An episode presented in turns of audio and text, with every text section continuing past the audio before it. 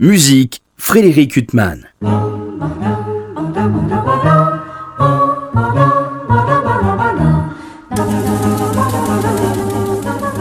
C'est un livre à la fois très intéressant, très prenant et d'une association essentielle dont j'aimerais vous parler aujourd'hui.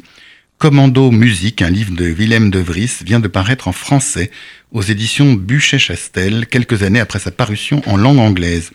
Il s'agit d'un ouvrage qui détaille avec beaucoup de minutie la spoliation par les nazis des instruments de musique et partitions originales. Un sujet qui a été peu exploré au regard de ce qui a été fait pour les œuvres d'art, un domaine aujourd'hui bien documenté.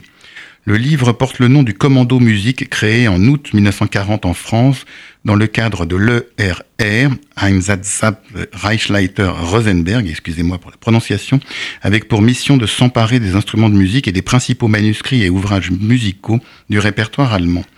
Willem de Vries montre comment ce pillage a été organisé, comment des centaines, des milliers d'instruments de musique dérobés aux juifs ont été envoyés en Allemagne durant la guerre. Comment quelques sinistres personnages, souvent d'éminents musicologues, ont réussi à participer à cette spoliation, se sont largement enrichis et ont souvent tout aussi bien réussi à s'en sortir après la guerre. La parution de ce livre s'inscrit dans le sillage d'un remarquable travail effectué par une association créée il y a trois ans par Madame Pascal Bernheim, l'association Musique et Spoliation. Cette association a pour but de tenter de récupérer certains de ces instruments de musique, travail aussi difficile que considérable, la traçabilité étant complexe et l'identification étant particulièrement compliquée. Il est déjà très compliqué de tracer le parcours d'un tableau de maître, donc imaginez la difficulté de retrouver un violon qui n'est pas forcément un Stradivarius ou un autre instrument qui a pu disparaître dans un bombardement, dans les camps ou en une ex-Union soviétique. Ce travail de recherche et de restitution nécessite d'explorer des milliers d'archives, de musées, d'orchestres, des marchands, des facteurs d'instruments, inventaires et autres documents.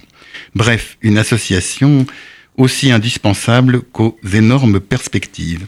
Un hommage aussi à toutes ces pauvres familles juives, pauvres ou très modestes, disparues tragiquement, qui n'avaient souvent pour seul trésor qu'un ou deux instruments de musique qui, dans ces moments tragiques, pouvaient procurer un instant d'apaisement. Un livre commando musique à lire de toute urgence, une association musique et spoliation qui suscite un très grand intérêt. Quant à moi, j'aurai le plaisir de vous retrouver dimanche prochain pour une nouvelle interview. Bonne journée sur RCJ.